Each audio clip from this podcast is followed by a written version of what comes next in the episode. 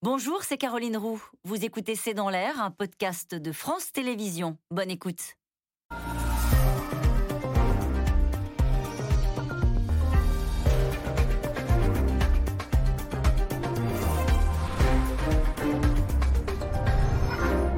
Bonsoir à toutes et à tous. Une facture de gaz qui augmente de plus de 5% après déjà 10% en juillet. L'électricité également est plus chère, tout comme le bois qui est l'objet de pénurie. La reprise de l'économie est synonyme de reprise des prix. Alors est-ce le retour de l'inflation qui viendrait plomber le pouvoir d'achat des ménages, même si par ailleurs l'envolée des prix de l'immobilier ou de la bourse peut réjouir les propriétaires et les boursicoteurs. On le voit, cette reprise de l'économie est source d'inégalités. Et puis autre question, cette reprise est-elle durable? L'Europe, continent le plus vacciné au monde, est-il finalement mieux armé pour sortir au plus vite de cette crise économique et sanitaire? C'est le sujet de cette émission de ce C'est dans l'air intitulée ce soir Gaz, électricité, bois, pourquoi les prix flambent. Pour répondre à vos questions, nous avons le plaisir d'accueillir Jean-Marc Daniel, professeur d'économie émérite à l'ESCP Business School, auteur d'Il était une fois l'argent magique, c'est au Cherche Midi. Stéphanie Villers, vous êtes économiste, co-auteur de La crise économique 2020 vers un nouveau monde, c'est aux éditions Economica. Pascal Ebel, économiste, directrice du pôle consommation et entreprise au Crédoc. Et enfin, Emmanuel Duteil, vous êtes chef du service économique et social à Europe 1. Merci à tous les quatre de participer à cette émission en direct. Bah, Emmanuel Duteil, on commence avec vous. Donc on le voit, l'électricité augmente, le gaz augmente, le prix du bois également. Et alors on nous dit, ah bah c'est normal, c'est la reprise. Eh ben oui, c'est la bonne réponse. En tout cas, pour à peu près tout ce que vous avez cité, on va mettre de côté l'électricité. On y reviendra peut-être si vous voulez juste après. Mais pour le gaz, pour le bois, pour euh, le caoutchouc, pour tout ça, pourquoi ça augmente? Tout simplement parce qu'on s'est arrêté de produire pendant la crise et qu'on vit aujourd'hui une reprise tout simplement historique. Tout le monde a demandé la même chose au même moment. Et c'est l'application toute simple d'une règle qu'on apprend au collège en économie, la loi de l'offre et de la demande. Et donc ça fait augmenter fortement les prix. On peut prendre plein d'exemples. On va prendre un petit exemple sur le bois. Si vous cherchez, Axel, des claustras pour, vous savez, mettre des jolies fleurs, vous allez courir aujourd'hui tous les magasins de bricolage, vous, vous allez avoir du mal à en trouver, tout simplement parce qu'ils ne sont pas approvisionnés, et vous allez aussi devoir les payer un peu plus cher qu'avant à cause de tout cela. Pourquoi je vous disais que l'électricité, on le met un peu à côté? Parce que là, on est sur une autre raison. On est parce que nos factures explosent. Et pourquoi nos factures augmentent? Parce que, bah, à cause du télétravail, on est resté un petit peu plus à la maison. Et quand on reste à la maison, bah, on allume un petit peu plus le chauffage en journée que ce qu'on aurait fait euh, autrement. Et puis, bah, on le constate là un peu partout sur la France, il fait pas chaud chaud, même en ce moment. Et on n'a pas eu très beau euh, ces derniers temps, et même, on peut quasiment le dire depuis le début de l'année. Donc, on a tout simplement plus chauffé. Mais effectivement, sur toutes les matières premières, il y a aujourd'hui des pénuries et donc des hausses de prix. Jean-Marc Daniel, Emmanuel Duteil le disait à l'instant, on a moins produit. En revanche, on a on a de l'argent dans nos porte-monnaies, on a une envie de consommer. Donc c'est ça qui explique un petit peu cette hausse des, prix, ce décalage? Oui, oui, je crois qu'il y, a deux enjeux dans ce qui se passe. Effectivement, il y a ce décalage qui est un décalage évident. Hein. On a arrêté par exemple la France pendant 55 jours, et donc pendant 55 jours, des productions n'ont pas été faites. Euh, les scieries étaient à l'arrêt et, bon, et alors ça n'est pas aperçu immédiatement, puisque non seulement les scieries étaient à l'arrêt, mais les magasins aussi étaient à l'arrêt. Donc vous ne pouviez pas aller passer commande. À partir du moment où on réouvre le réseau commercial, à ce moment-là, eh l'ensemble de la chaîne se met en branle avec comme conséquence qu'effectivement, le manque de production se manifeste. Le véritable enjeu dans tout ça, c'est deux choses, je pense, encore une fois. La première, c'est est-ce que c'est durable? C'est-à-dire que quand vous regardez la définition de ce qu'on appelle l'inflation, hein, si on se réfère à l'INSEE, par exemple, l'inflation dit c'est un mécanisme qui est de hausse des prix général et durable. Donc c'est assez général. Durable, il y a un débat. Un certain nombre d'économistes disent non. Dès qu'on aura retrouvé finalement le niveau de production qui était celui de 2019, eh on va retrouver la tendance antérieure. C'est d'ailleurs ce qu'il y a dans le dernier rapport du, FMI. Et le, deuxième enjeu, c'est effectivement, est-ce que quand cette demande, cette, capacité de, de consommer s'exprime, est-ce que ça se porte toujours vers les produits nationaux, c'est-à-dire vers notre indice des prix, puisque notre indice des prix à la consommation, il mesure essentiellement des, des, des prix de produits qui sont dans nos magasins. Or, en fait, une partie euh, se porte vers l'étranger, c'est-à-dire qu'une partie du décalage entre notre pouvoir d'achat et notre production arrive de l'étranger sous forme d'importation. Et donc, euh, un des éléments qu'il y a en plus de cette hausse des prix, c'est que notre déficit extérieur à nous et à un certain nombre de pays est en train de se creuser. C'est-à-dire, aux États-Unis, par exemple, il y avait un déficit extérieur de 390 milliards de dollars en 2019, mmh. et cette année, on anticipe 800 milliards de dollars de déficit. Stéphanie, est-ce qu'on ne paye pas là quand même les conséquences d'un déséquilibre qu'on a créé. Alors on comprend très bien, c'est qu'on a continué à verser des salaires.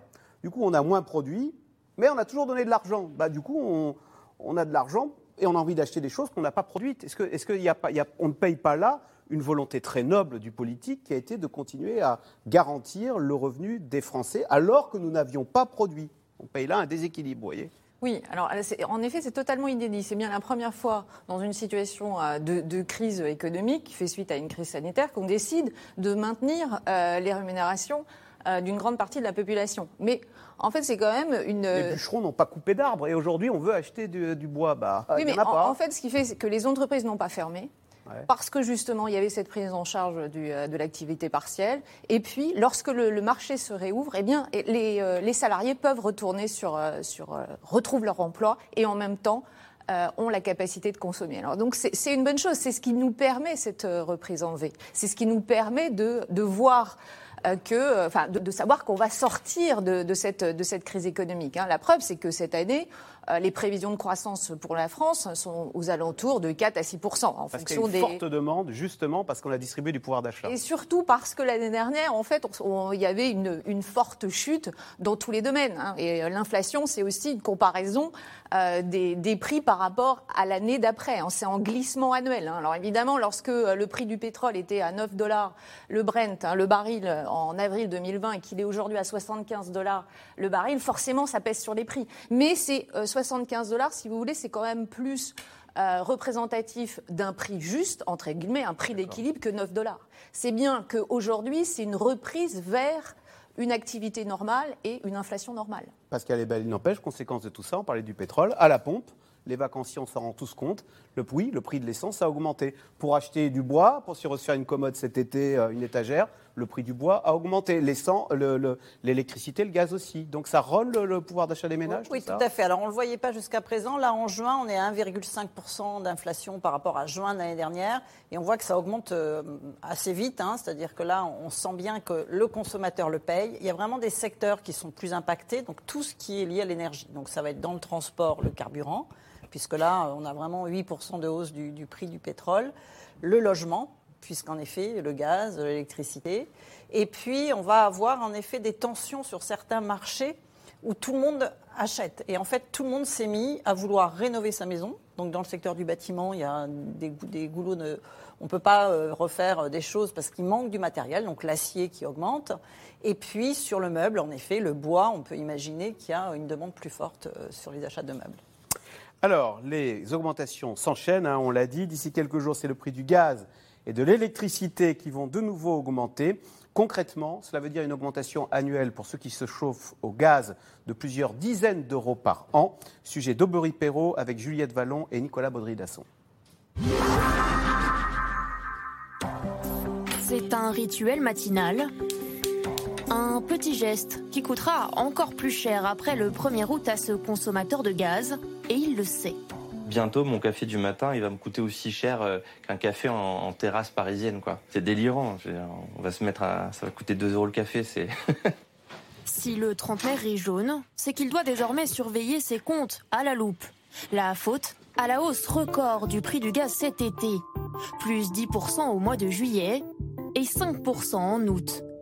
Alors, dans cet appartement de 50 mètres carrés où tout fonctionne au gaz, l'eau chaude et le chauffage, le budget ne cesse de s'alourdir. C'est un poste qui fait de plus en plus un trou dans mon budget, et ça c'est sûr, je suis à 475 euros en 2015, et en 2020, je suis à plus de 600 euros, quoi. Et Benjamin Boris n'a pas fini de s'étonner devant ses factures. En cause notamment le boom de l'après-crise sanitaire, avec la reprise de l'activité économique la demande mondiale de gaz a bondi. Autre conséquence du Covid sur la consommation, le changement des modes de vie. On a eu un hiver rude, donc forcément, comme il fait plus froid, on consomme plus de gaz. Et en plus, avec le télétravail, on a consommé plus de gaz pour se chauffer, pour son eau chaude et pour sa cuisine globalement. Les Français consomment aussi plus d'électricité. Dimanche, son tarif devrait progresser de 0,48% soit 4 euros supplémentaires pour le seul mois d'août, sur une facture qui a déjà explosé en 10 ans, plus 50% de hausse. Vous aviez en 2010 une facture euh, annuelle bah, de 2000 euros, et bah, par exemple, vous vous retrouvez en, 2020 avec une facture de 3000 euros, donc plus 1000 euros euh, sur un budget annuel d'un ménage. On voit bien que c'est un impact euh, qui est très important et qui peut vraiment gréver de manière parfois dramatique les, budgets de certains ménages. L'UFC Que Choisir s'inquiète de ces hausses soudaines et si importantes en plein été? Généralement, ce sont plutôt des périodes dans l'année où on assiste à une baisse euh, des prix. Et les hausses sont plutôt sur les périodes d'hiver, là où il y a une grande demande, euh, notamment des ménages. C'est-à-dire que si on a aussitôt dans l'année euh, une hausse des prix, ben, on peut craindre qu'elle s'amplifie l'hiver venu, quand les consommateurs bah, consomment davantage. Alors, face à ces tarifs records annoncés, le médiateur de l'énergie alerte. Depuis l'ouverture à la concurrence du marché de l'électricité et du gaz, les fournisseurs sont libres de modifier leurs prix. Le consommateur doit donc surveiller attentivement son contrat. Un consommateur qui va faire le choix euh, d'une offre à prix de marché avec un fournisseur, il n'est pas engagé dans la durée. Donc il peut changer d'avis aussi souvent qu'il le souhaite et il ne, paiera pas de pénalité de résiliation anticipée. Donc si, euh, voilà, début août, je souhaite changer de fournisseur pour, euh, payer moins cher, je le peux. C'est automatique, gratuit, sans coupure d'électricité. Et si quelques mois plus tard, eh je trouve une offre qui est plus avantageuse, si j'ai changé d'avis, je peux le faire aussi. Une flambée des prix qui concerne également certains biens de consommation courante. Construire ou meubler sa maison pourrait par exemple devenir plus cher. Dans cette Syrie, les troncs d'arbres arrivent au compte-gouttes et à des prix inimaginables il y a quelques mois. La Chine, qui se fournit en France, fait monter les enchères. Le prix euh, a quasi doublé, euh, voire plus sur certaines qualités. L'Asie, mais aussi les États-Unis qui s'approvisionnent sur le marché européen depuis la taxe Trump imposée sur le bois canadien. L'américain met plus cher. Euh, tout à l'heure, c'était le chinois sur le chêne. Maintenant, c'est l'américain sur le sapin. Et donc, on se retrouve le prix entre ces deux gros mastodontes. Euh, d'un côté, plus de sapin, de l'autre côté, plus de chêne. Résultat, des prix qui commencent à s'envoler pour les consommateurs. Le gouvernement vient d'annoncer 100 millions d'euros supplémentaires pour aider la filière bois dont la reprise économique est menacée par ces difficultés d'approvisionnement. Alors, question téléspectateur Pascal Ebel. Rouler à l'électrique, utiliser l'électricité renouvelable pour tout, quand les tarifs euh, montent en flèche, où est la logique? C'est Guy dans l'Ain qui fait remarquer on nous pousse à se convertir à l'électricité, mais plus, plus 50% les prix d'électricité en 10 ans. Hein. Oui, tout à fait, mais l'essence a augmenté beaucoup plus et surtout la consommation au kilomètre est 50 fois moins cher en électrique qu'avec du, carburant et le prix du diesel est en train d'augmenter aussi. Donc euh, tant qu'on a du nucléaire, l'électrique est beaucoup moins cher. On est un des pays où on paye le moins cher l'électricité. Est-ce qu'on sait malgré tout si se chauffer au gaz ça reste moins cher que se chauffer à l'électricité. Oui, ça, les calculs ont été faits, même si là, le gaz va augmenter plus, euh, ça, reste euh, encore intéressant, mais voilà, il faudra voir si le prix de l'électricité va peut-être augmenter, puisqu'on va passer à du renouvelable. On va petit à petit être de moins, moins de nucléaire, donc le prix d'électrique, l'électricité va aussi augmenter. Tous ces prix-là sont réglementés, c'est-à-dire que c'est l'État qui décide s'il y a des hausses ou pas. Et c'est fait de telle façon que le, poids du logement soit pas trop fort pour les foyers français, parce qu'on est un des pays ah où le poids du logement est le plus fort, comme au Royaume-Uni. 1500 euros la facture euh, en moyenne d'électricité, c'était 1000 euros hein, euh, il y a 10 ans. Emmanuel Duteil, vous disiez, euh, vous en parliez à l'instant, elle est différente cette hausse. C'est vrai que le Parisien ce matin fait état de différents abonnés qui ont des rattrapages. disais, bah, avant de partir aux vacances, il y avait un, un monsieur qui avait un rattrapage de 1400 euros en plus. Euh, alors en fait, on explique que c'est parce qu'il a, c'est pas tant que les prix de l'électricité ont augmenté, c'est parce qu'il a consommé plus. On a beaucoup consommé d'électricité en ce début d'année 2021. Bien sûr, on a énormément consommé, mais principalement lié une fois de plus euh, au télétravail, puisque quand euh, si vous êtes un couple avec deux enfants et que vous avez eu vos enfants là pendant trois semaines, ah par exemple au mois d'avril à la maison parce qu'ils n'avaient pas école, bah, inévitablement tout au long de la journée, on fait tourner les ordinateurs parce qu'on fait du télétravail, ce qu'on faisait pas du tout d'habitude. Peut-être que de temps en temps on met les enfants devant la télé en pleine journée, ce qu'on ne fait pas d'habitude on déjeune à la maison, ce qu'on ne fait pas obligatoirement d'habitude. Si on a des plaques vitrocéramiques ou des plaques électriques ou autres, bon bah, ça paraît tout bête, hein, mais si vous ajoutez tout ça, on peut ajouter également la recharge du téléphone portable. S'il y a trois téléphones portables dans la famille, que vous passez votre journée à les recharger, vous voyez tout ce qu'on peut accumuler. Et donc oui, ça peut faire. Bon là, je pense que l'exemple que vous donnez, il est assez extrême quand même, mais il n'en reste pas moins que la facture d'électricité a effectivement bondi pour tous ceux qui se sont retrouvés soit contraints ou soit par, euh, par choix pour le télétravail pour certains à rester euh, au domicile. Pour l'électricité, on a bien compris que c'est le télétravail qui fait qu'on a davantage consommé d'électricité et donc la facture augmente. Dans le sujet, euh, Stéphanie Villers, on, parlait du, bois, on en a parlé. Et le, le, reportage disait qu'il y avait une forte consommation, aussi une forte demande de bois en Chine.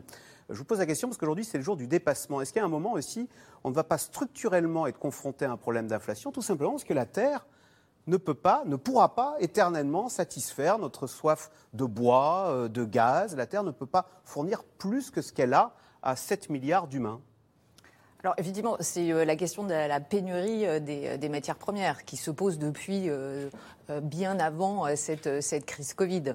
Ensuite, c'est vrai que la Chine a une politique un peu étrange puisqu'elle décide de préserver ses forêts euh, pour euh, aller acheter euh, ailleurs, c'est-à-dire en Europe, pour assurer sa, production interne. Donc d'un autre côté, nous, ça peut nous arranger parce qu'on a un client, un nouveau client qui est ça arrange les producteurs de bois, mais pas moi en tant que consommateur bah, euh, effectivement, ça se joue. En fait, la régulation va se faire par les prix. Hein. C'est effectivement si on veut stopper euh, euh, ces exportations massives vers la Chine, eh bien, ça, se fera par le prix. On peut négocier par la hausse des prix, mais ça pourra aussi pénaliser le consommateur français. Mais je pense que de toute manière, aujourd'hui, on est dans une situation de sortie de crise. Donc, effectivement, on a un appel d'air où tout le monde a envie d'acheter les mêmes produits au même moment.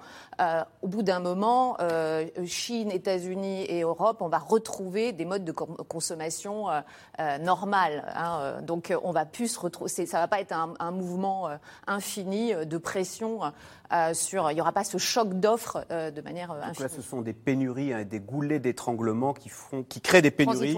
qui font flamber des prix. Est-ce qu'on peut dire la même chose, Jean-Marc Daniel, vis-à-vis des hommes? Est-ce que la pénurie de main-d'œuvre, par exemple dans les restaurants, euh, il n'y a plus de serveurs, bah, fait que l'addition, y compris dans les services, risque de coûter plus cher. Est-ce qu'on va avoir une inflation du prix des, services aussi, euh, comme, comme pour les Alors oui, c'est pas impossible ça, parce qu'effectivement, quand on regarde les origines de l'inflation, vous savez, euh, moi j'appartiens à une génération où on commençait le cours par l'inflation en disant, il n'y a pas forcément une bonne théorie de l'inflation, mais il y a vraiment une inflation de théorie en la matière. Et donc, euh, C'est-à-dire qu'on ne sait pas tellement d'où vient l'inflation. L'inflation. Alors, il y, a, un économiste qui s'appelle Nicolas Grégory Mankiw qui a essayé de résumer en dix thèmes, en dix points, oh ce que savent les économistes.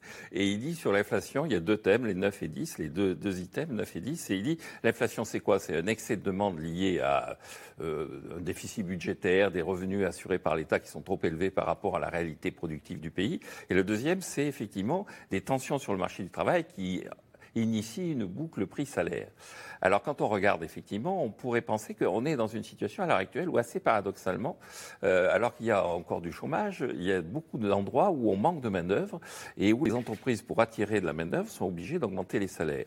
Et on le voit dans plusieurs pays. Hein. Par exemple, euh, aux États-Unis, euh, il y a des augmentations, il y a tout un débat sur le, la hausse du SMIC, la hausse du SMIC local, et, et, et les, un certain nombre de gens disent mais de toute façon c'est inéluctable parce que dans certains États comme la Californie ou même le Texas, on manque de main-d'œuvre et donc ces États sont disposés, sont prêts à laisser les entreprises augmenter les salaires.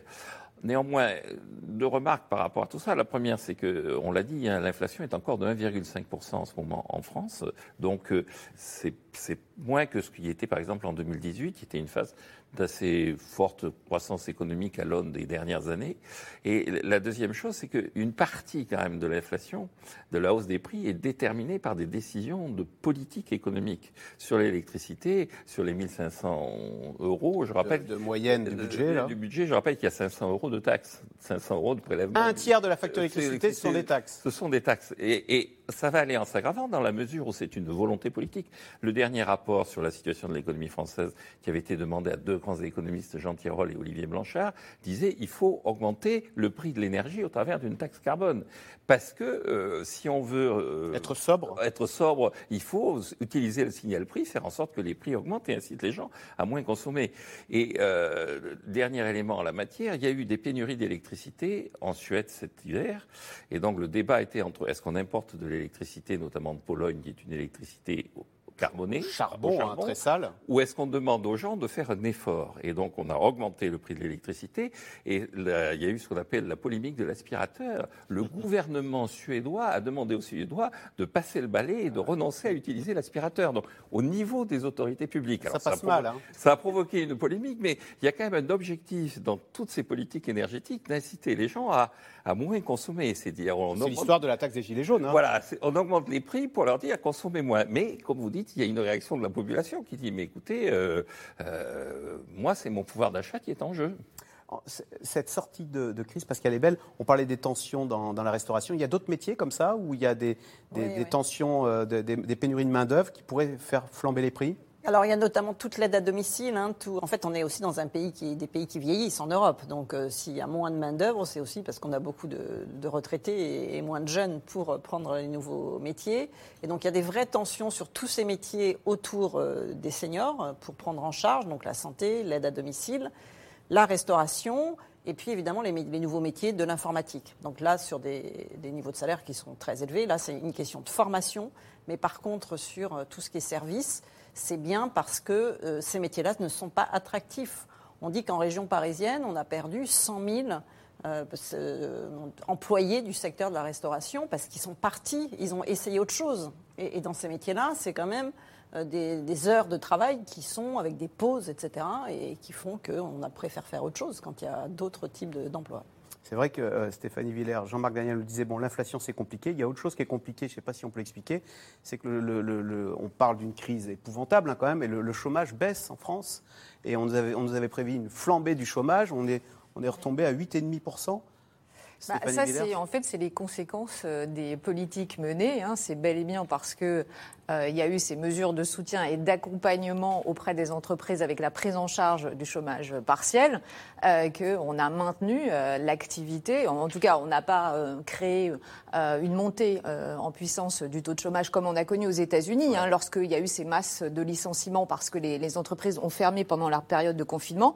Nous, en fait, on, on- on conservait cette réserve de, de salariés qui, au moment de la réouverture euh, de, de l'activité, a pu, tous ces salariés ont pu reprendre euh, leur travail. Et la bonne, la bonne nouvelle, c'est parce que euh, ces salariés ont pu constituer euh, une, euh, une épargne forcée, eh bien, ils ont pu euh, euh, consommer davantage, dépenser au moment euh, de, de la réouverture, de la fin du couvre-feu et des confinements. Et ça, voilà, bah, la machine se remet en marche grâce à ça. Et ce qui fait que bah, les perspectives sont pas mauvaises, puisque on sait que cette année, euh, la croissance sera aux alentours de 5%. Donc c'est quand même une bonne nouvelle. Donc les entreprises, en fait, se disent, euh, eh bien, on va profiter de, de cet élan. Alors je- il y a quand même quelques incertitudes, notamment avec ce, ce variant Delta. Mais enfin, ça, c'est encore la rentrée nous dira euh, à quelle sauce ce variant va nous manger. Cette épargne forcée, Emmanuel Duteil, on dit qu'elle va être dépensée. on dit qu'elle est source d'inégalité d'abord. Qu'elle a été. euh, finalement, tous les Français n'y ont pas eu accès de la même façon. Qu'est-ce qui fait dire ça et Est-ce que, les statistiques le disent? Oui, les statistiques le disent, mais là encore, c'est très simple. C'est-à-dire que quand vous, êtes quand vous faites partie des plus aisés, c'est vous qui avez les dépenses de loisirs les plus élevées. C'est vous qui partez en voyage, c'est vous qui allez régulièrement au restaurant, c'est vous qui allez euh, au cinéma très régulièrement euh, en famille. Et donc, toutes ces dépenses étant impossibles à faire, bah, c'est de l'épargne naturelle qui a pu être faite. Quand vous êtes un petit peu moins aisé, vous avez moins cette dépense de loisirs, même si elle est importante si on regarde le niveau de, de revenu global de la famille, mais ça te fait moins d'argent. Donc inévitablement, l'épargne a été inégalitaire, si on peut dire. Mais quand même, quand vous regardez les données économiques, notamment de la Banque de France, on voit que même chez les populations les moins aisées, il y a eu un taux d'épargne qui a particulièrement augmenté parce qu'on a moins consommé, et chez les moins aisés, surtout parce qu'il y avait une panique à l'idée de la sortie de crise. À quoi ça allait ressembler? Il faut quand même se souvenir que euh, à l'été dernier, Bruno Le Maire, ministre de l'économie à l'époque, disait on va avoir un mur de faillite, on va avoir une hausse énorme de, euh, du, euh, du chômage. Donc ça a créé une forme de panique. C'est vrai qu'aujourd'hui, on a l'impression de se dire c'est génial, on a le chômage à 8,5. Vraiment, on a quand même 200 000 chômeurs de plus qu'au début de la crise. On n'est pas encore revenu à des niveaux euh, euh, qui étaient ceux d'avant-crise. Mais en tout cas, oui, il y a une épargne importante. Après, vous savez, souvent, euh, il y a une règle en France qui dit la règle des trois tiers pour l'épargne en France. On dé- quand on donne 1, on dépense que 33 centimes en France, puisqu'on pense que l'État va nous en reprendre au moins autant que ce qu'il nous aura donné. Donc on fait partie des pays qui dépensent beaucoup moins ce qu'ils ont épargné. Donc ça va mettre du temps à sortir, mais on voit quand même que là, euh, en tout cas sur les tout tout débuts, les premiers jours, les chiffres de consommation ont même été euh, impressionnants euh, dans les restaurants, dans les magasins d'habillement. Ça s'est étiolé quand même assez vite. Et puis là, on voit qu'avec le variant Delta, les soldes ont été, très ont été mauvais. Et on voit là, avec le variant Delta, qu'il y a une réelle inquiétude. Les chiffres du moral ce matin montrent bien cela, qu'il y y a une inquiétude sur la suite. Le pass sanitaire fait peur. Donc oui, la croissance va peut-être s'étioler un peu.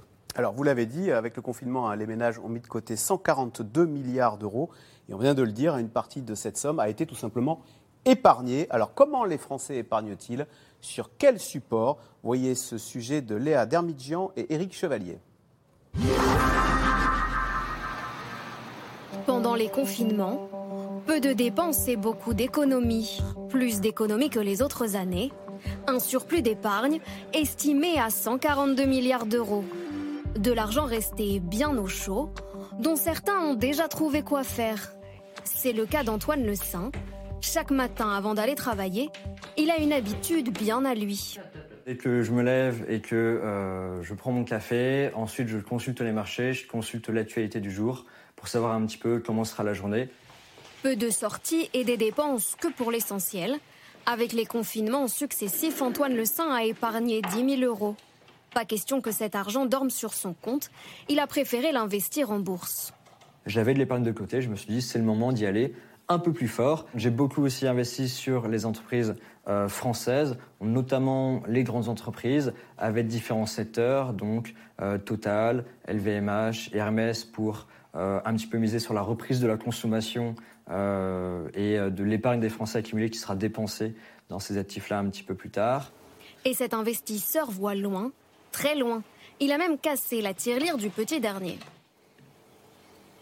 J'investis aussi euh, pour mon fils, donc sur des comptes euh, en action, parce que je me dis que là, il est encore jeune, il a deux ans, mais quand il aura l'âge de 16-18 ans, qu'il pourra euh, lui aussi à son tour utiliser ça, c'est mieux de l'investir peut-être en actions qui prendront de la valeur dans le temps, qui plus est acheter un, un moment qui est bas, plutôt qu'un compte épargne qui aujourd'hui lui, lui rapporterait plus grand-chose. Au premier trimestre 2021, plus de 70 000 particuliers se sont lancés en bourse. De l'argent que d'autres préfèrent investir dans la pierre, une valeur réputée moins fluctuante. Alors voilà, on est sur deux pièces de 43 mètres carrés. D'autant plus qu'en ce moment, les taux d'emprunt sont au plus bas. En moyenne 1,06% pour une durée d'emprunt d'environ 20 ans. Des conditions favorables pour le premier achat de ce jeune homme. Je vous ai obtenu un taux à 0,98 sur 25 ans. Ah, c'est parfait. Il y a 10 ans, on était à peu près à 4,90.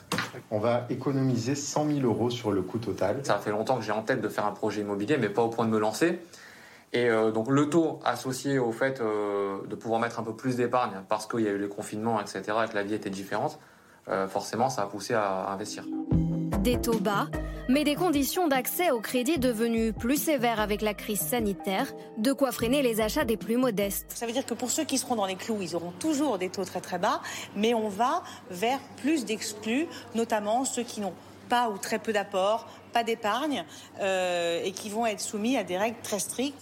Mettre de l'argent de côté, beaucoup d'argent pour certains, un petit peu pour d'autres, voire pas du tout, des inégalités accentuées par la crise sanitaire.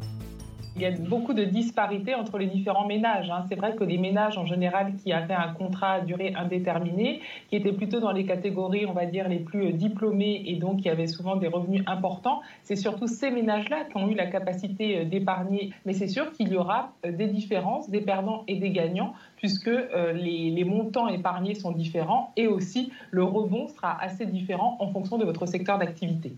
Selon cet économiste, les taux d'épargne devraient revenir à leur niveau d'avant-crise d'ici l'année prochaine. Euh, Stéphanie Villers, question euh, téléspectateurs, jusqu'où les prix de l'immobilier peuvent-ils grimper?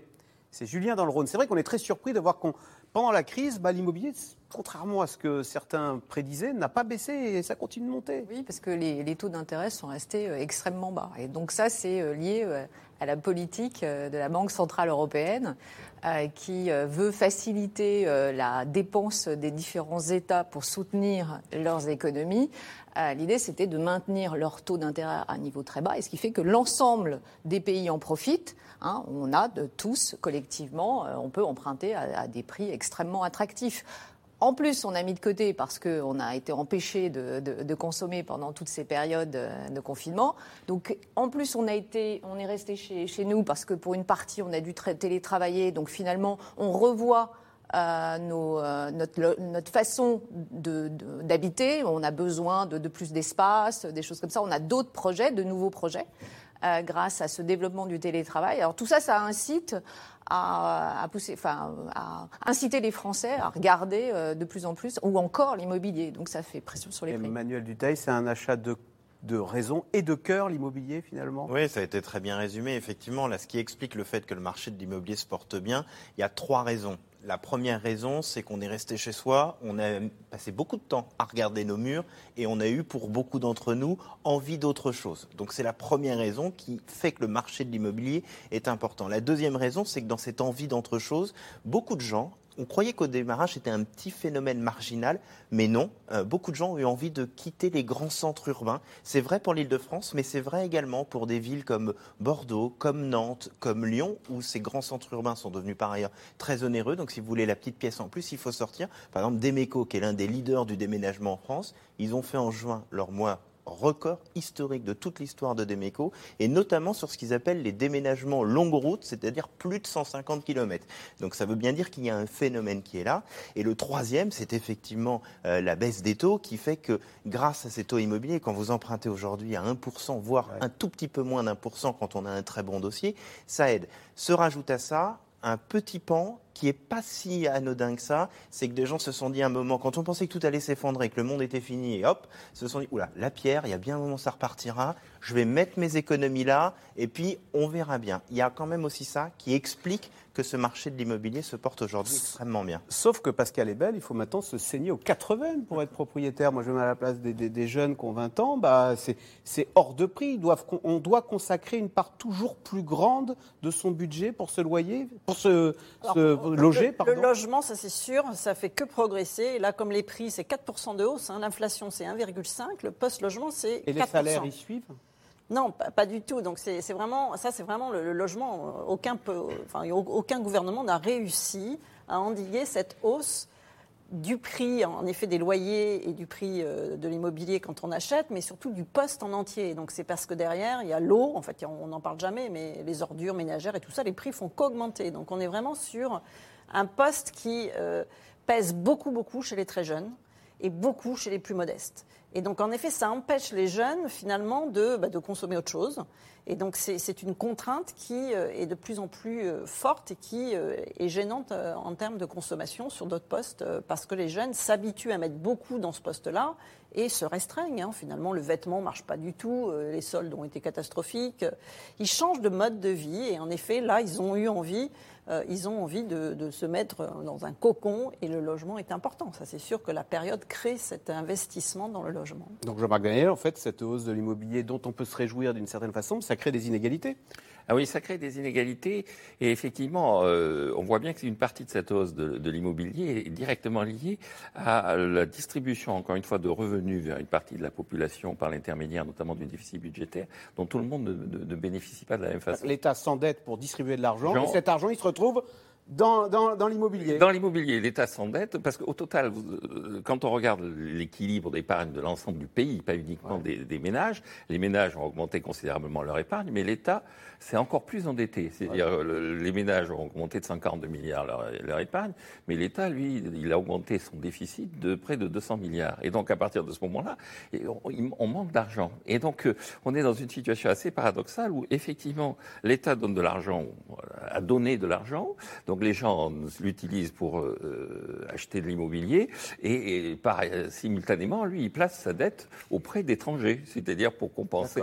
Et donc euh, le pays est en train progressivement de, de, de se vendre à l'extérieur et donc se réfugie, se replie sur lui-même pour préserver l'immobilier.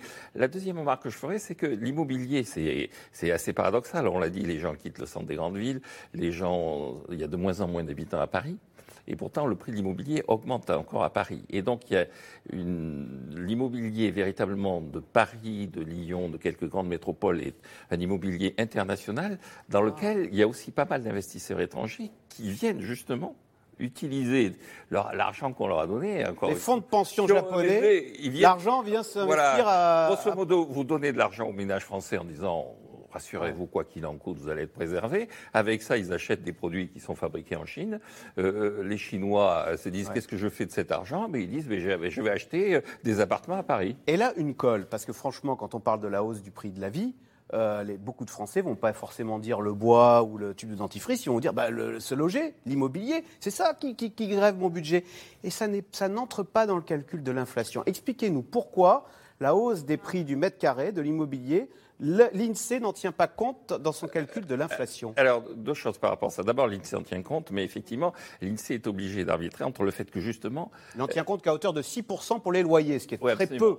Beaucoup, on dépense beaucoup plus que 6%. Oui, pourquoi? Parce que l'INSEE est obligé de tenir compte du fait que de ce statut ambivalent et ambigu du logement qui est à la fois un investissement et à la fois une consommation. Effectivement, vous accumulez du capital quand vous détenez ah, votre. C'est un investissement. C'est un investissement, et, mais d'autre part, cet investissement, il vous rend un service immédiat qui est assimilable à la consommation.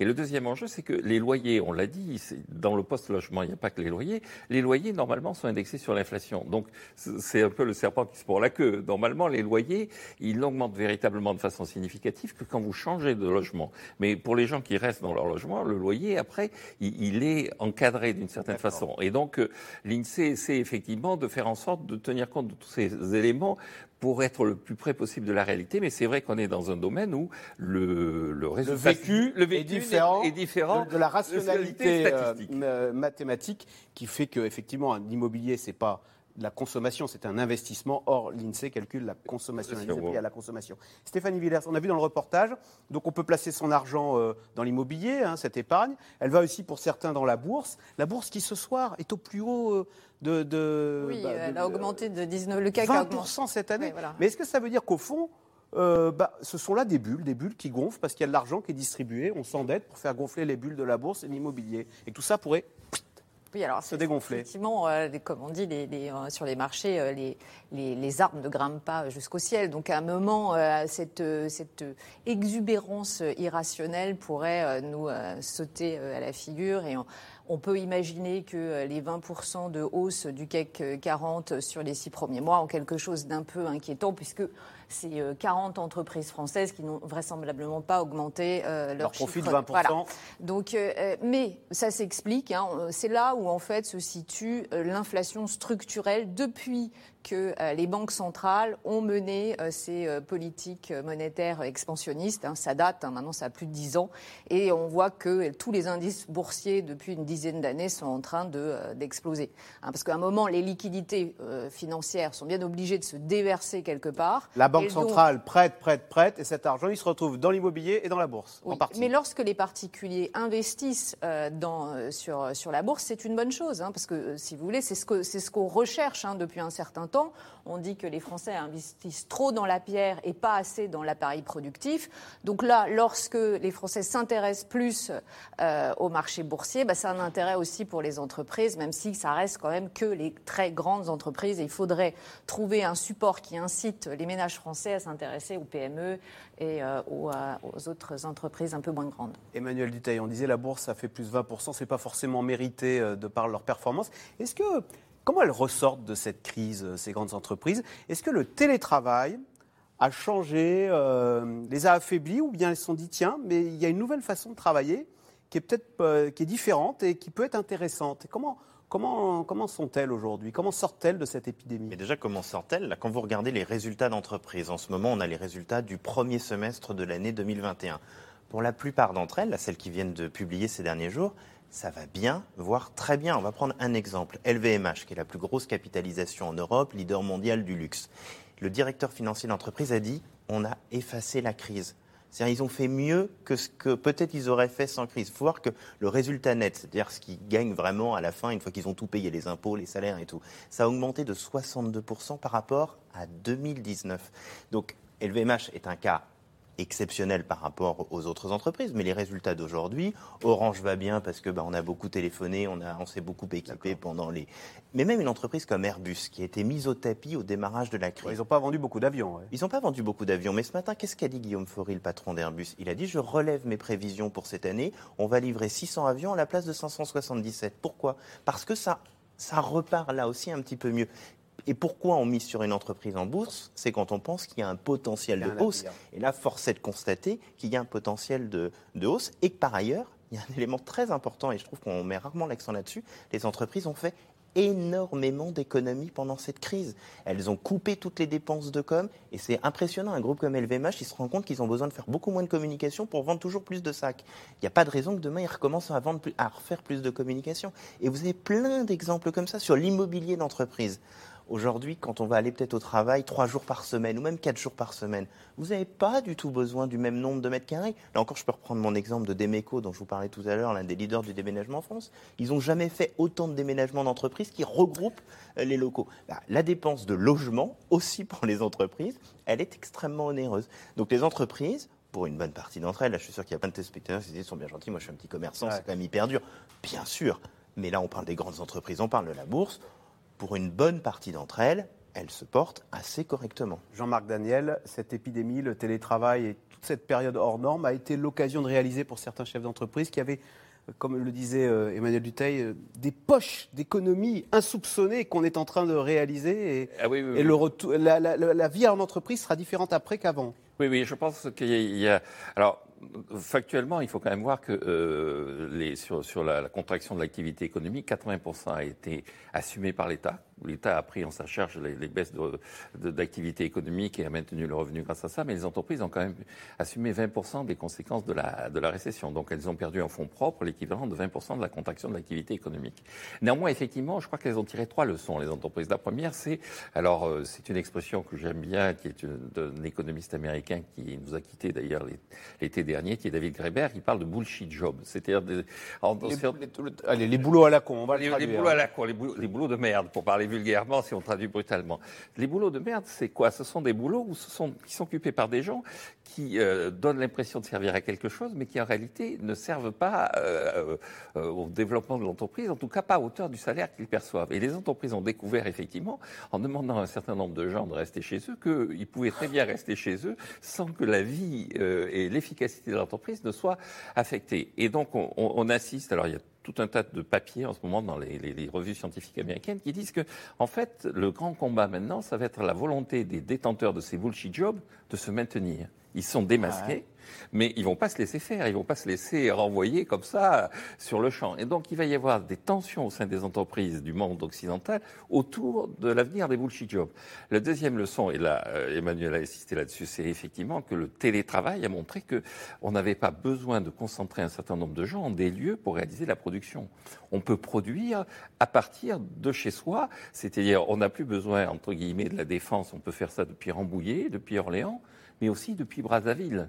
Et donc, euh, dites donc, après la délocalisation des cols bleus, c'est la euh, délocalisation des cols blancs, que vous nous annoncez Qui va peut-être se mettre en place. On aura les architectes euh, à Madagascar qui travailleront pour nous Et éventuellement. Et donc, euh, là aussi, la, réflexion sur le travail a été accélérée. Et le, troisième élément, c'est derrière tout ça, il y a effectivement le numérique. Et donc, il y a l'idée qu'il il y a un effort colossal à faire de maîtrise de l'appareil numérique chez les différents employés de, des, des, entreprises. Et donc, l'objectif de formation doit être véritablement ciblée maintenant sur l'utilisation des outils numériques. Alors, quid de la réalité de cette reprise? Mardi, le FMI, le Fonds monétaire international, a maintenu sa prévision de 6% de croissance pour euh, l'année 2021 au niveau mondial. Mais l'Institut pointe une sortie de crise inégale entre les pays riches vaccinés et ceux en développement empêtrés dans la crise sanitaire. Sujet de Walid Berissoul avec Christophe Roquet. La reprise de l'économie mondiale, le FMI la voit plutôt en grand. 6% de croissance prévue pour cette année. Mais derrière ce chiffre optimiste, le Fonds monétaire international pointe un risque, celui d'un monde post-Covid fracturé entre les pays très vaccinés et les pays peu vaccinés.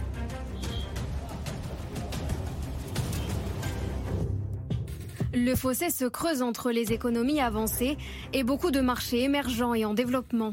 Près de 40% de la population des pays avancés est pleinement vaccinée, contre 11% dans les pays émergents. Un fossé entre de nombreux pays d'Afrique notamment qui n'ont vacciné qu'une petite minorité de leur population et les pays du Nord, en Amérique et en Europe, où plus d'un habitant sur deux est pleinement protégé contre le coronavirus. Et c'est aux États-Unis que le lien entre vaccin et reprise économique est sans doute le plus spectaculaire. Au début de la campagne de vaccination, les prévisions de croissance tablaient sur 5,1% en janvier. Elles n'ont fait qu'augmenter depuis pour atteindre 7% aujourd'hui. Maintenant, après 100 jours, je peux le dire au pays. L'Amérique va de nouveau de l'avant. Une croissance américaine également boostée par les plans de relance massifs du nouveau président américain. L'Amérique bouge. Elle va de l'avant. Et nous ne pouvons pas nous arrêter maintenant. Nous sommes en compétition avec la Chine et d'autres pays pour rester numéro un au XXIe siècle. Nous sommes à un grand tournant dans l'histoire. Au même moment, un autre géant du XXIe siècle bascule dans une histoire plus sombre. L'Inde, durement frappée au printemps par une nouvelle souche du virus, handicapée depuis des mois par une campagne de vaccination trop lente le FMI prédit une baisse de croissance de 3 points cette année dans un climat économique incertain pour le pays. Si tout le monde est vacciné, au moins le nombre d'infections diminuera et nous n'aurons pas à nous inquiéter d'un autre confinement. Parce que nous avons eu un confinement l'année dernière et maintenant cette année aussi. Le gouvernement devrait juste vacciner tout le monde et ensuite tout rouvrir. Mais le gouvernement ne fait pas cela. Une grande partie de la planète se trouve toujours à la merci des flambées épidémiques, des confinements à répétition et d'une crise qui perdure. Une crise qui, au Brésil, se voit et s'entend dans la rue.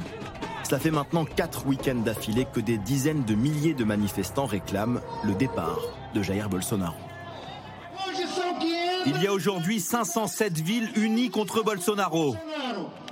Et nous ne quitterons les rues que lorsque cet usurpateur aura quitté son bureau. J'appelle le peuple brésilien au calme et je veux lui dire que l'accès au vaccin est garanti. D'ici à la fin de l'année, nous aurons plus de 500 millions de doses à la disposition de la population. Très bientôt, nous retrouverons une vie normale. Au Brésil, le Covid a tué un demi-million de personnes. Et l'OCDE estime que le pays mettra trois ans avant de retrouver son niveau d'activité d'avant la pandémie. Pour le Mexique, ce sera quatre ans, jusqu'à cinq ans pour l'Argentine ou l'Afrique du Sud. Autant de pays dits émergents, considérés il n'y a pas si longtemps comme les futurs moteurs de la croissance. Mais la crise qui les frappe aujourd'hui est là, et pour longtemps, selon cet économiste pour la plupart des pays émergents, c'est extrêmement compliqué, beaucoup plus compliqué finalement que la crise de 2007-2008 qui les avait aussi impactés, mais avec retard. Là, on voit très concrètement qu'on a une crise qui a un impact durable parce que finalement, vous fragilisez la structure de la société. La pandémie, ça touche tout le monde. Ça touche notamment beaucoup les jeunes, qui sont bien sûr des populations très importantes dans les pays émergents et qui sont la force de l'avenir. Ce sont eux qui théoriquement contribuent à la croissance. Et la réalité, c'est que cette population qui devrait contribuer à la croissance, elle n'est pas mise au service de l'économie du fait de la pandémie. Donc on voit que cette crise va être vraiment une crise des pays émergents parce qu'elle va les empêcher d'essayer d'atteindre des niveaux de développement comparables, en tout cas beaucoup plus proches des pays développés.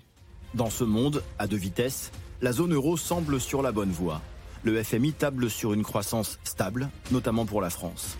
À moins que le variant Delta en décide autrement. Un variant apparu en Inde et qui pourrait tout aussi bien s'appeler variant boomerang pour les économies européennes.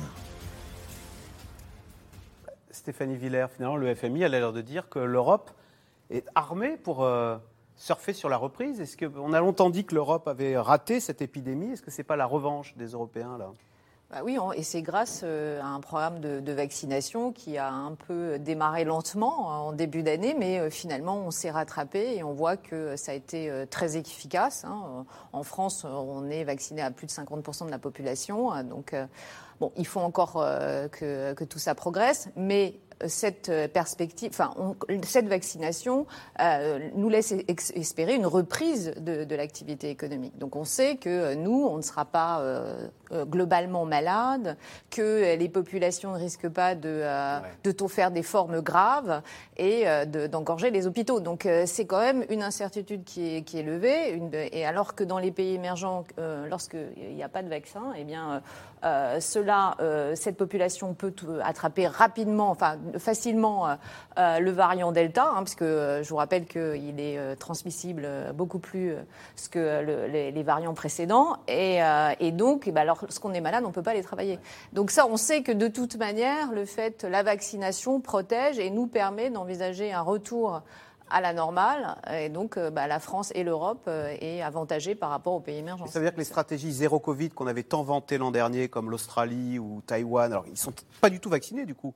Ce sont des impasses qu'au fond, il, il faut qu'ils restent sous cloche tant qu'il y a du virus quelque Bah, c'est part. ça. C'est-à-dire que le Japon a bien vu, hein, d'ailleurs, euh, s'est mis à paniquer euh, parce que euh, jusqu'à présent ça marchait très bien. Euh, ils étaient restés sous cloche, il n'y avait pas véritablement besoin de vacciner parce qu'ils respectaient les mesures barrières, que c'est un peuple ultra discipliné. Et puis, bah, voilà, bah, arrivent les JO et puis ils s'aperçoivent que ils vont devoir faire comme tout le monde et c'est un rétropédalage. Ils se mettent en- à vacciner à marche forcée pour euh, essayer de- récupérer le retard. Jean-Marc Daniel, est-ce que l'Europe a montré quelque chose durant cette épidémie? Oui, je, a pris conscience de quelque chose Oui, je crois qu'il y a eu au départ un certain nombre d'approximations, d'improvisations, euh, euh, des tensions au sein de l'Europe. hein. Euh, je rappelle quand même que au sein de l'Union européenne, la Suède, par exemple, n'avait pas du tout la même stratégie que euh, les pays d'Europe du Sud. Je rappelle également que les pays qui ont été les plus touchés au début, dans, par la première vague, c'était les quatre pays européens, de, les quatre principaux pays européens, euh, le Royaume-Uni, l'Italie, la France, et l'Espagne l'Espagne. et un peu accessoirement l'Allemagne. Mais en fait, ces quatre pays sont ceux dont la, contraction de l'activité économique, d'ailleurs, a été la plus sensible. Et puis, euh, l'Europe a fait un choix de répondre à au problème par une solution claire, à partir d'ailleurs d'un constat, c'est que euh, euh, les plans de relance, on parlait de ça dans le reportage, mais le FMI insiste sur le fait que les plans de relance finalement se révèlent relativement inefficaces. Il n'y a pas de corrélation très marquée entre l'ampleur des dépenses et la reprise économique. Ce qui est véritablement efficace, c'est la vaccination. Incontestablement, c'est la vaccination. Et là, il y a une stratégie claire adaptée, adoptée au niveau de l'Union européenne de faire tout pour euh, accélérer, maintenir un niveau de vaccination et un rythme de vaccination élevé. Et le, le- le deuxième constat qu'on peut faire également sur ce qui s'est passé en Europe, c'est que les, les Européens ont, euh, ont été plus ou moins à l'origine de ces vaccins. C'est-à-dire quand vous regardez les, les- les vaccins qui sont à la surface de la planète, AstraZeneca c'est un vaccin anglais, Pfizer c'est un vaccin qui est euh, Allemand. allemand, Moderna c'est un vaccin Dont le patron, l'un des patrons est français, est un français, est un français. Donc vous avez en plus un appareil scientifique derrière qui a été au rendez-vous de assez rapidement. hein. En moins d'un an, on a trouvé de quoi répondre à la. Donc on n'a pas, parce qu'on s'est beaucoup flagellé l'an dernier, on a beaucoup dit que l'Europe décidément était en train de perdre pied. Euh, il faut hum, modérer ce constat Oui, cette année. je- oh, quand on voit bien dans les pays, les, les BRICS, le- on le disait, les BRICS, le- donc le Brésil, la Russie, euh, l'Inde, la Chine et l'Afrique du Sud, qui devaient être les, les porteurs de la croissance dans les années à venir, sont tous des pays qui ont été particulièrement secoués par cette maladie. Même la Chine, la Chine a réussi à maintenir de la croissance en 2020, hein, un peu plus de 2%, mais pour 2021, on annonce une croissance qui sera probablement très en deçà de, de- des 6 ou 7% auxquels elle s'attendait précédemment. On a une- euh, un déficit extérieur qui commence à se manifester en Chine. L'Inde, l'Inde avait le même niveau de production, avait atteint le, le- en 2019, vous aviez trois, trois zones géographiques qui avaient la même production, le même PIB, c'était la Californie, la France et l'Inde. Alors, vous n'aviez pas la même population, mais c'était quand même trois. Bon. En 2022, on annonce que la France sera devant et la Californie Eh ben voilà. et l'Inde. Et donc, euh, vous avez quand même effectivement euh, une sorte de- phase où l'Europe a petite revanche. de l'Europe au travers de la vaccination. L'Europe a trouvé le bon outil.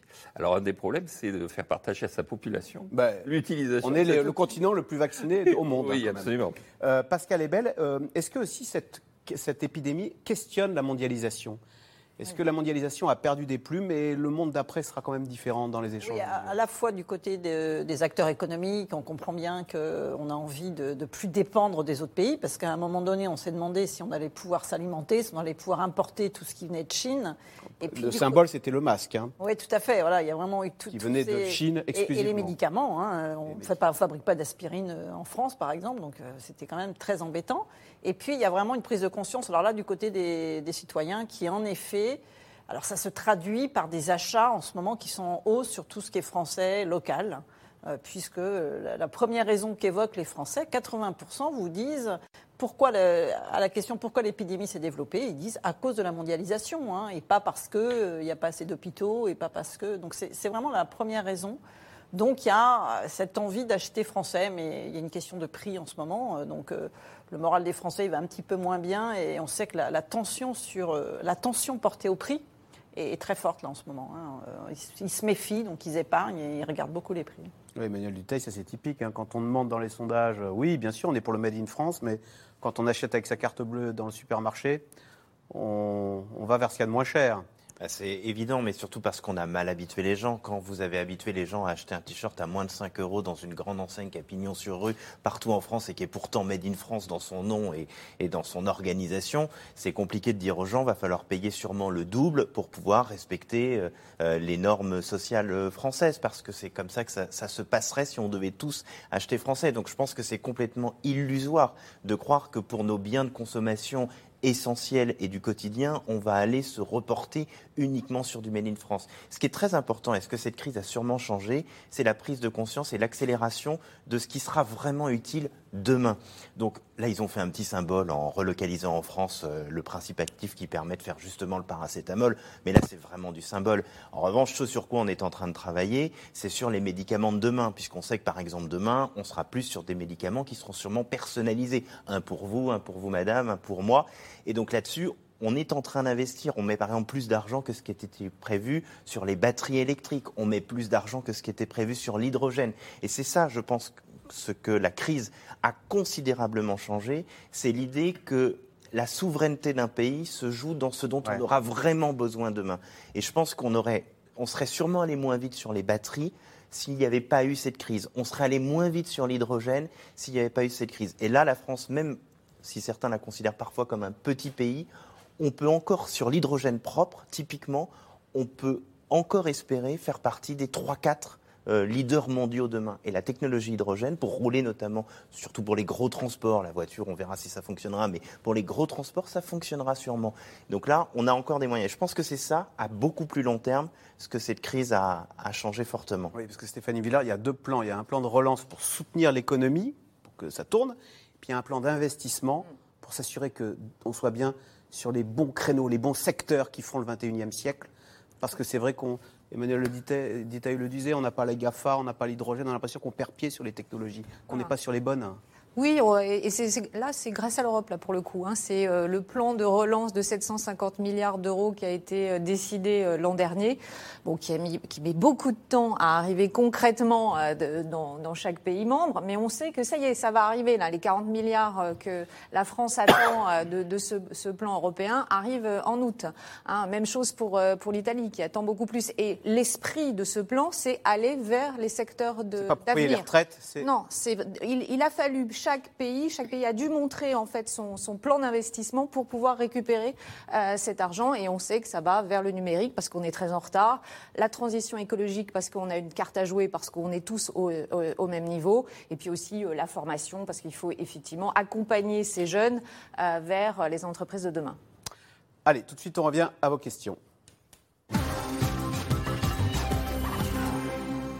Qui peut obliger ses fournisseurs à modérer les augmentations Alors c'est vrai qu'il y a... Ça, c'est, euh, Pascal est belle. Il y a une- on a ouvert à la concurrence. Il y a une foultitude de fournisseurs d'électricité ou de gaz. Alors en général, on dit la concurrence, ça fait baisser les prix, mais là, euh, pour le coup, c'est raté. Elle le fait, elle non, les fait en monter. effet, il n'y a, pas- a de différence très très forte sur l'achat de l'électricité en allant chez, chez les concurrents, euh, comme il n'y aura pas de différence pour prendre le train, etc. Donc c'est c'est- c'est plus euh, selon les types de produits. Euh, la concurrence, elle ne fait pas forcément le, jeu de l'économie classique, hein, de, concurrence qui pourrait faire baisser le prix payé par le consommateur. Donc, qu'est-ce qui peut faire qu'on arrive à, faire baisser les prix euh, d'un fournisseur euh, C'est en effet de changer de, fournisseur. Ça, c'est clair que c'est en allant à la concurrence.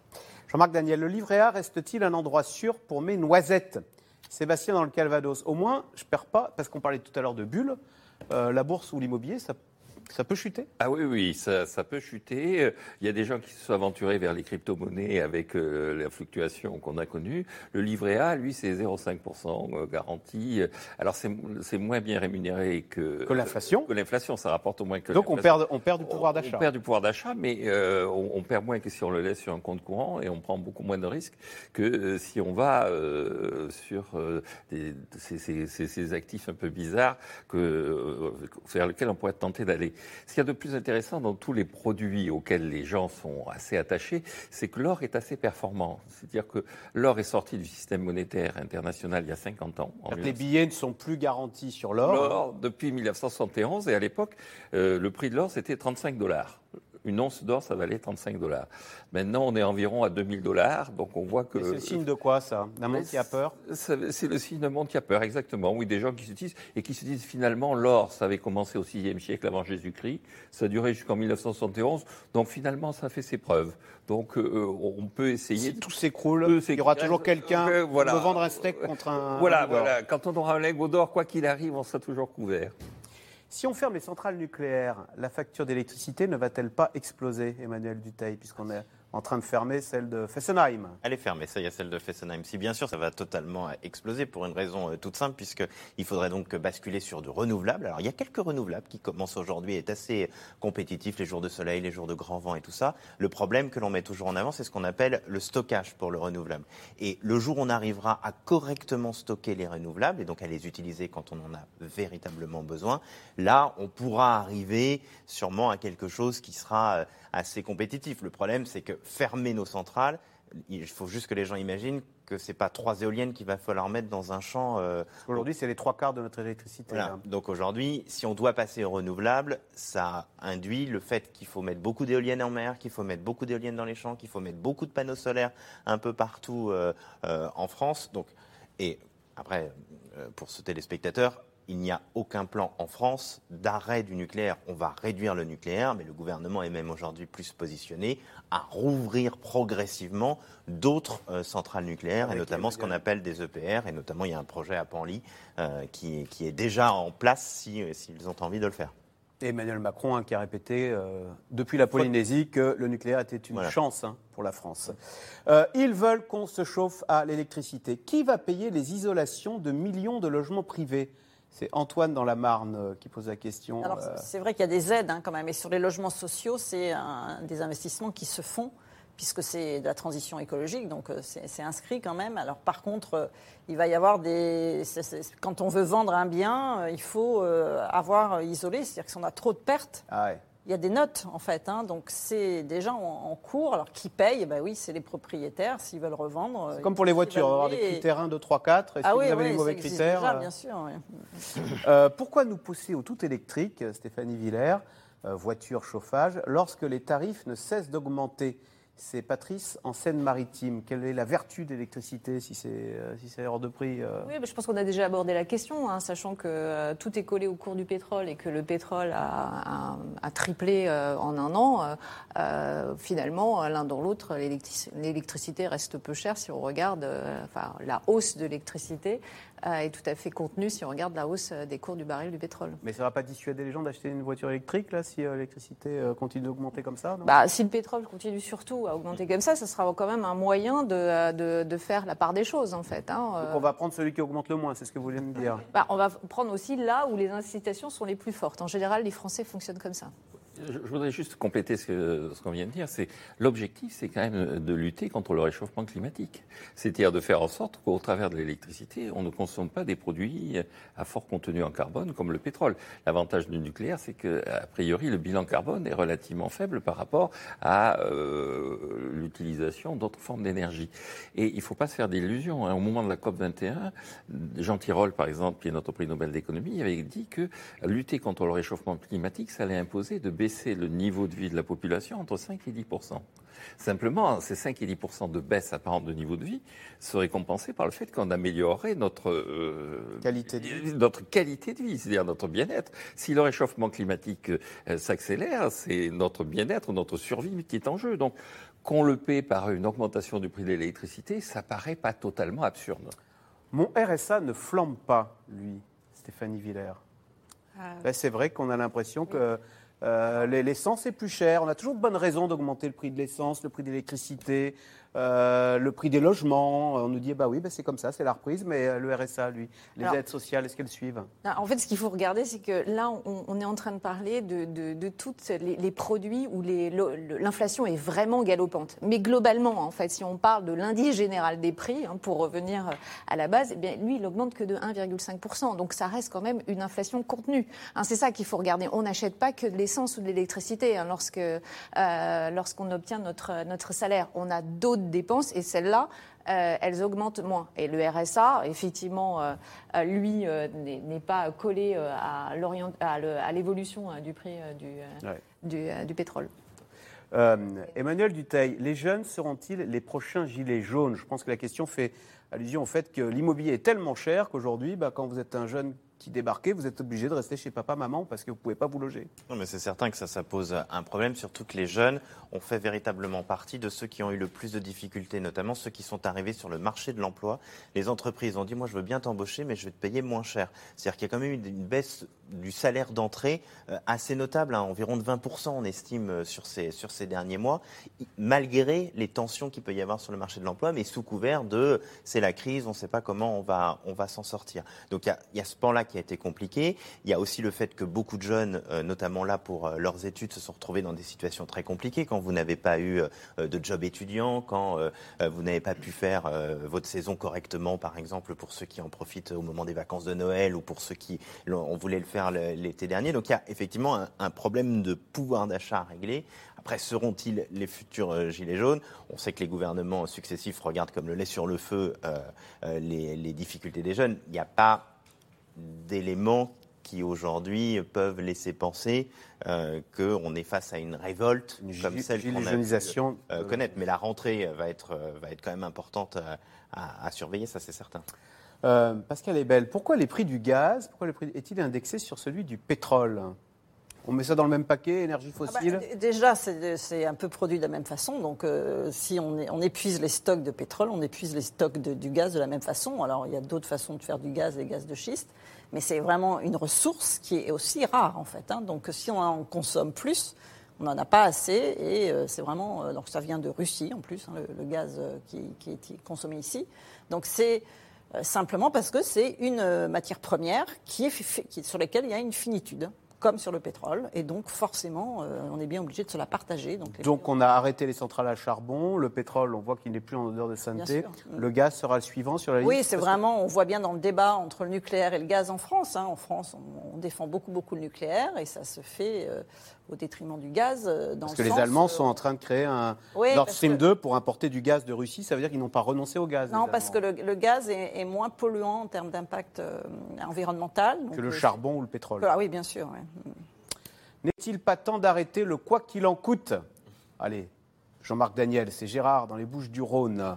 Ah ben, vous aviez dit, on s'est endetté de combien Là, plus de 200 milliards avec. Oui, euh, je, crois qu'il serait temps de mettre un terme au quoi qu'il en coûte. Déjà, au niveau européen, vous savez, il y, a, des règles. Hein. donc, on nous dit, bon, tout ça, ça a giclé, tout ça, plus personne ne s'intéresse à ça. En fait, euh, ce que prévoient les traités européens, c'est que dans des circonstances exceptionnelles, on peut euh, davantage faire de déficit et davantage accumuler de dettes. Ces circonstances exceptionnelles, elles vont s'arrêter en début d'année prochaine. C'est prévu. Elles ont été fixées par la Commission jusqu'en mars 2022. Et deuxième c'est que effectivement, on va avoir un déficit budgétaire cette année plus important que celui de l'année dernière, alors qu'on est en phase de reprise. Donc on voit bien qu'il y a une sorte de tentation de nos dirigeants à continuer à distribuer de l'argent et à faire euh, peu d'efforts. Vous savez, le ministre du Budget a dit que quand il a reçu tous les ministres, après leur avoir expliqué qu'il fallait faire un effort, les autres lui disaient oui, oui, bien sûr, mais vous savez, moi je suis prioritaire. Et à la fin des fins, il y avait pour 22 milliards de demandes supplémentaires de dépenses de la part de ses collègues. Donc je crois qu'effectivement, il est temps de l'arrêter et de demander à nos autorités de prendre en compte la nécessité à moyen et long terme de faire des efforts. Et bien voilà, c'est sur cette prescription du professeur Jean-Marc Daniel que se termine cette émission. Merci beaucoup euh, d'y avoir participé. Rediffusion ce soir à 22h40. Vous restez sur France 5 et on se retrouve demain pour un nouveau C'est dans l'air. Bonne soirée, à demain. C'était C'est dans l'air, un podcast de France Télévisions. Alors s'il vous a plu, n'hésitez pas à vous abonner. Vous pouvez également retrouver les replays de C'est dans l'air en vidéo sur France.tv.